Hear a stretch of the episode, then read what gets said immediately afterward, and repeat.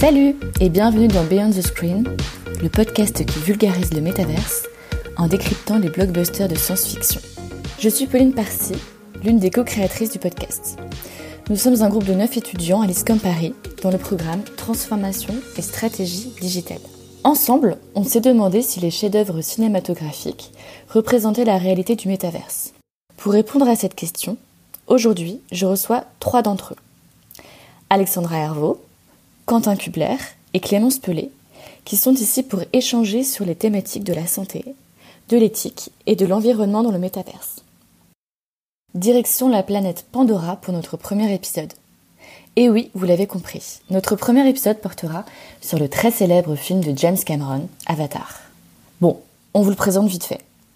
On est en 2154. Jack Sully, un ex-marine immobilisé dans un fauteuil roulant, est recruté pour se rendre sur la planète Pandora, où de puissants groupes industriels exploitent un minerai rarissime susceptible de résoudre la crise énergétique sur Terre. Norman et moi, on est là pour piloter ces corps contrôlés à distance, qu'on appelle des avatars. Ils sont créés à partir d'ADN humain, mélangé à celui des autochtones. Ah, bienvenue Salut Bienvenue sur Pandora, ça va? L'atmosphère ambiante étant toxique pour les humains, ces derniers ont créé un programme, le programme Avatar, qui va leur permettre de contrôler des clones à distance. La mission de Jake? S'infiltrer dans la population autochtone, les Navis, pour les forcer à ne plus résister face à l'invasion militarisée. Bon, un des sujets intéressants abordés dans le film Avatar est la place du handicap dans le métaverse. C'est pourquoi Alexandra Hervaux s'est penchée plus en détail sur le thème de la santé. Bonjour Alexandra. Bonjour Pauline, donc j'espère que vous allez bien. Alors comme vous l'avez si bien introduit, je vais vous parler d'un des sujets abordés dans le film Avatar, qui est la place du handicap dans le métaverse. Donc euh, dans ce chef-d'œuvre créé par James Cameron, on voit le héros Jake euh, qui est paraplégique et malgré son handicap, il n'hésite pas à vivre une expérience sur une autre planète, un autre univers. Et euh, on voit que dans le monde de Pandora, ce qui l'attire particulièrement, c'est que ça lui sert d'échappatoire et qu'il peut découvrir de nouvelles choses et d'autres opportunités pensiez débarquer ici, dans le milieu le plus hostile à l'homme, sans avoir la formation la plus élémentaire, et attendre de voir. Mais qu'est-ce que vous avez dans la tête? J'en avais marre d'entendre des toubibs dire que j'étais HS. Si maintenant on fait le parallèle avec euh, notre réalité, on voit aussi que le métaverse euh, offre de nouvelles possibilités, notamment dans le domaine de la santé. Donc de nouveaux canaux de prestations euh, seront créés avec un objectif de réduction de coûts, d'amélioration des qualités de soins et autres. Et beaucoup d'investissements sont même faits pour justement améliorer et rendre tout ça possible. Si on compare les chiffres, depuis 2021, les financements des startups de santé numérique spécialisées dans la technologie, donc VR ou AR, sont en augmentation dans plein de pays, notamment aux États-Unis. Donc si on se donne quelques chiffres, on remarque que 198 euh, millions de dollars sont investis en 2021 aux États-Unis contre seulement 93 millions de dollars en 2020. Et cet attrait pour l'échappatoire donné euh, grâce au métaverse euh, attire de nombreuses startups et c'est le cas notamment de la société Lumen, donc première réalité virtuelle sociale et thérapeutique destinée aux établissements de santé de personnes en situation de handicap. Lumen propose une alternative à la médecine traditionnelle en offrant des expériences immersives en réalité virtuelle. Donc ce médicament, si on peut appeler 2.0, s'inspire du voyage, de la méditation et de la relaxation pour améliorer le bien-être, favoriser le bien-être social, le lien social et réduire l'anxiété, les douleurs, les troubles du comportement et la consommation médicamenteuse. Ça fait beaucoup de choses, je le reconnais, mais donc pendant l'immersion, vous pouvez voyager dans le monde entier avec des casques. Cette application est aussi euh, sur tablette et permet aux médecins de voir ce que vivent les participants et les annotations données par la société Lumed aident euh, le médecin à guider le patient dans la bonne direction. Donc pour évaluer à peu près euh, les bienfaits de ce que présente la société humaine, de nombreuses études ont été prouvées et les bienfaits de cette expérience installée aujourd'hui euh, dans plus de 350 établissements euh, marquent l'humaine comme un dispositif médical reconnu. Il a même reçu le marquage CE. Mais toutefois, tous les projets en cours sont dans cette réalité alternative à nuancer. Pour le moment, l'accès aux grosses plateformes du métaverse comme par exemple Sandbox, Roblox ou encore Decentraland se présente encore comme des environnements hostiles euh, pour les personnes ayant un handicap. Donc le métaverse a été construit pour offrir plus de fonctionnalités aux utilisateurs et se promener dans un univers virtuel, acheter des wearables ou euh, des parcelles de terre euh, sont des exemples d'activités ludiques qu'on peut y pratiquer. Cependant, les personnes handicapées n'ont pas encore obtenu leur permission pour bénéficier d'un monde sans problème. Aujourd'hui, les plateformes n'intègrent pas de technologie euh, haptique, donc ce qui permet euh, d'identifier les réponses musculaires euh, du corps, ce qui est indispensable pour les malvoyants, par exemple, qui ont besoin de ça pour se diriger ou se mouvoir, ou encore même de sous-titres pour les personnes euh, sourdes qui auraient besoin du coup de d'entendre les échanges et pouvoir euh, rapidement y répondre euh, plus facilement. Les concepteurs doivent également envisager un ensemble de gestes de la main pour aider ceux qui présentent une déficience motrice à communiquer et à se déplacer dans le métaverse. Maintenant qu'on a dit tout ça, une question survient concernant les avatars. Bien que dans le film de James Cameron, le héros préfère rentrer dans la peau d'un géant bleu, D'autres personnes en situation de handicap préféreraient peut-être que leur avatar soit comme eux et intègre donc des accessoires comme un fauteuil roulant, une canne blanche ou un sonotone. En somme, pour résumer, le métaverse lève les freins physiques et peut pallier les problèmes d'accessibilité de certains espaces, ce qui permettrait à ceux qui en ont le plus besoin de s'évader en toute sécurité. Mais pour cela, les plateformes doivent encore effectuer quelques mises à jour pour que leur univers soit accessible à tous. Au-delà de la place du handicap dans le métaverse, nous avons relevé un autre thème qui revient régulièrement tout au long du film, celui de l'éthique et de l'inclusivité au sein de cet univers. En effet, le métaverse favoriserait l'apprentissage et la découverte de nouvelles cultures et de nouveaux sujets, nous permettant ainsi d'avoir une plus grande ouverture d'esprit. Quentin, tu peux nous en dire plus? Hello Pauline, merci de m'avoir invité. Donc je vais effectivement aborder la thématique de l'éthique dans le métavers à travers l'analyse Avatar. Donc c'est un film riche qui pose de nombreuses questions, donc l'apprentissage de l'autre, l'inclusivité. nous allons voir ensemble quels enseignements on peut en tirer. Pourquoi es-tu venu vers nous? Pour apprendre. Nous avons essayé d'apprendre à ceux de ton peuple. Il est très dur d'emplir une coupe qui est déjà pleine. Moi, ma coupe est vide. Croyez-moi. Demandez au docteur Augustine. Je suis pas savant. Alors qui es-tu? J'étais un marine. Un. Un guerrier du clan des crânes rasés. Donc le métaverse ouvre un nouveau champ des possibles et permet de s'ouvrir à d'autres cultures, notamment grâce à l'immersion que permet la réalité augmentée. Donc le métaverse est conçu comme un environnement où l'apprenant est actif, ce qui rend l'apprentissage plus vertueux. Donc, ayant servi parmi les marines, Jake possède des réflexes de militaire et sait par exemple se servir de l'armement humain. Mais au cours de son apprentissage, donc avec Neytiri, il va développer d'autres compétences. Il devient un véritable expert navi dans leur culture en quelques mois. Il va également apprendre à chasser, tirer à l'arc, monter un équitus ou se défendre dans la forêt. Donc Grace, quant à elle, une scientifique travaillant dans le monde des navis, s'intéresse aux plantes de Pandora et elle écrit un recueil détaillé de la flore de la planète. Donc elle est également enseignante auprès des navis et s'intéresse au comportement humain, leur langage et leur façon d'être. Donc grâce à ce monde virtuel, les personnages y peuvent apprendre une nouvelle culture, étudier un monde différent, faire des expériences et des tests, donc sur la faune, la flore, etc. Donc le métaverse, il permet de transmettre et d'éduquer plus facilement grâce à un accès plus large à l'information, des techniques immersives qui permettent une meilleure mémorisation et puis une meilleure compréhension des sujets. Donc dans Avatar, cette immersion directe dans la population, elle permet une meilleure compréhension des individus, de leurs coutumes, de leur culture, de leur ethnie. Et finalement, c'est plus qu'une simple transmission théorique. Donc l'utilisation du métavers, elle permet également de briser certains stéréotypes qui sont bien ancrés dans le monde réel. Donc sur Pandora, Jake Sully et tous les autres humains qui rejoignent la planète à travers le corps d'un avatar sont identiques physiquement, donc ils sont grands, ils sont bleus. Même si chaque personne garde son caractère, les stéréotypes physiques, religieux et sociaux, ils sont eux brisés, et puis tous les avatars apparaissent comme égaux. Donc en se rejoignant dans un monde virtuel grâce au métaverse, les contraintes physiques notamment liées à la distance, elles sont brisées, ce qui facilite le travail d'équipe, donc dans Avatar, on y voit un réel partage, un travail collaboratif avec ces deux populations qui n'aura pas pu finalement se rencontrer autrement que grâce au métaverse, car elles ne vivent pas dans le même monde. Donc enfin, le métaverse, c'est un véritable euh, laboratoire d'innovation.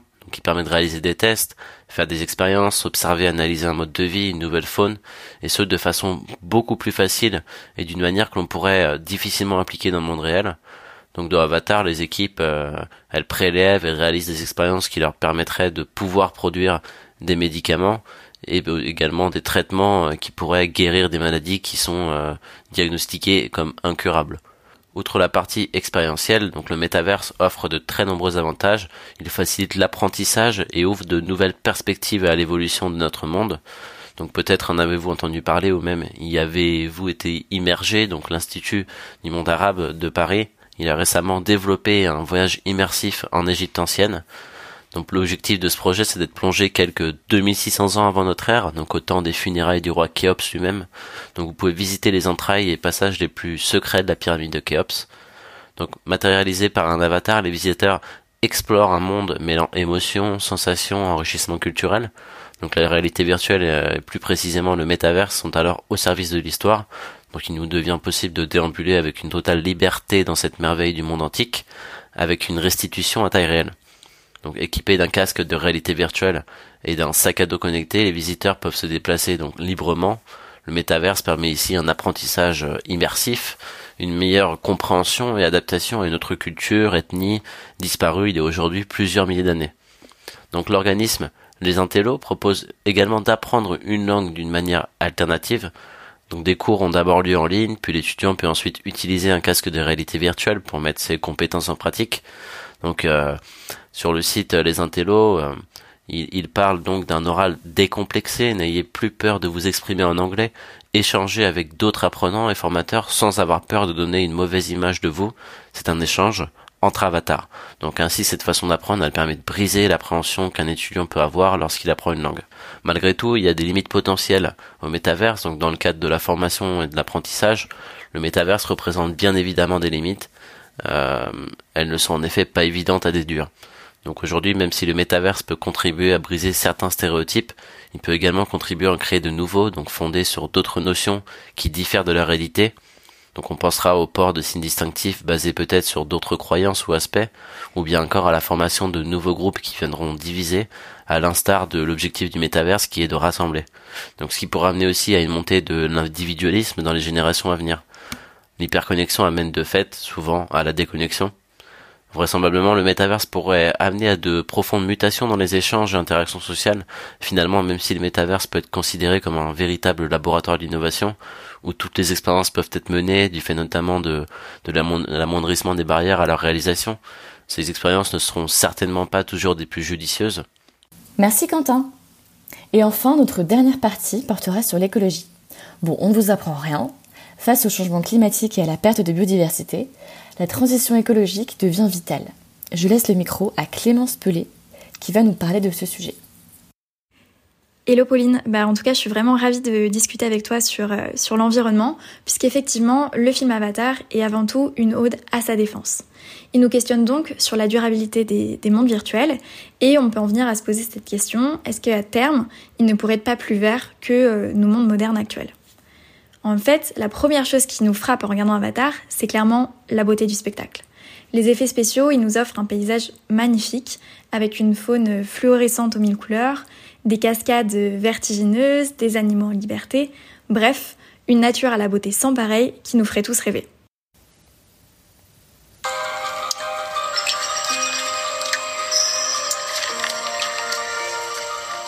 J'essaie de comprendre la relation profonde que ces gens ont forêt. Thierry parle d'un réseau d'énergie qui circule dans toutes les choses vivantes. Elle dit que toute cette énergie n'est que prêtée et qu'un jour, il faut la rendre. Les Navis vivent en communion avec la nature. Leur culture, elle est plutôt basée sur euh, une profonde connexion spirituelle avec elle. Et d'ailleurs, dans une interview, James Cameron a déclaré qu'il souhaitait à travers eux montrer une certaine forme pure de l'espèce humaine, d'innocence d'avant la civilisation. Dans le film, ils sont mis en opposition aux terriens, qui sont eux plutôt avides et sans scrupules, et qui ne cherchent qu'à l'exploiter pour s'enrichir. Ce contraste, il nous pousse à réfléchir sur le fait de respecter son prochain, mais également de respecter davantage la planète. D'ailleurs, c'est le cheminement dont fait preuve le personnage principal, Jack Sully, et en fait, il en vient à changer de point de vue sur l'écologie au fur et à mesure du film.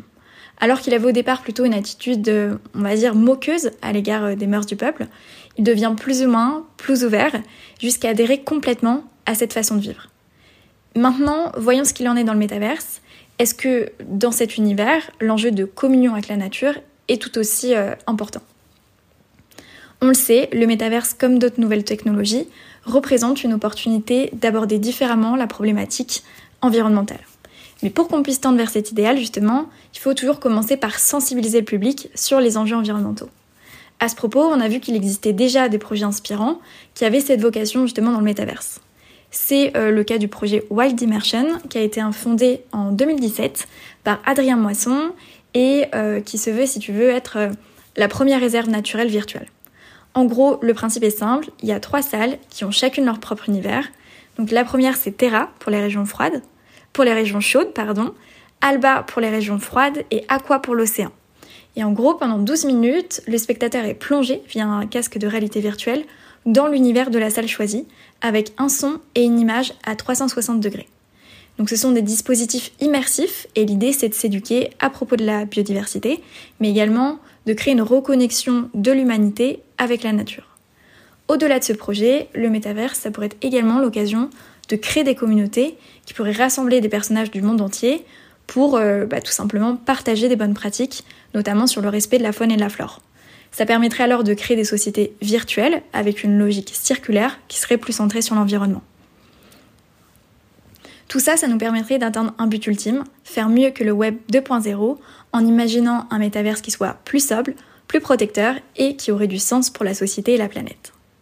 Pour autant, il y a des études scientifiques qui soulignent encore euh, l'impact environnemental non négligeable du métaverse.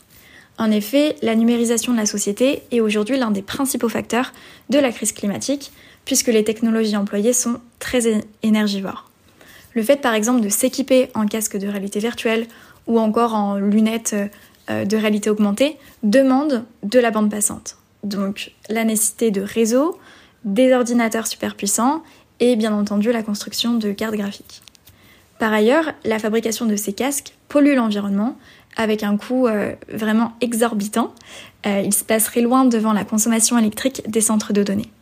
À titre d'exemple, pour, euh, pour, que tout le monde puisse bien comprendre, si tout le monde possédait un casque de réalité virtuelle, ce serait comme si on multipliait par deux le nombre de smartphones créés dans le monde. Donc ce serait vraiment un impact colossal. Et aussi, à première vue, on pourrait penser que le métavers, ça permettrait de voyager à l'autre bout de la planète, tout en restant chez, chez soi, en fait, tout simplement, grâce à cet équipement informatique. Donc ça nous paraît écologique comme ça. Mais euh, en réalité, selon des études qui ont été faites, il s'agirait plutôt d'un effet d'ajout que de substitution.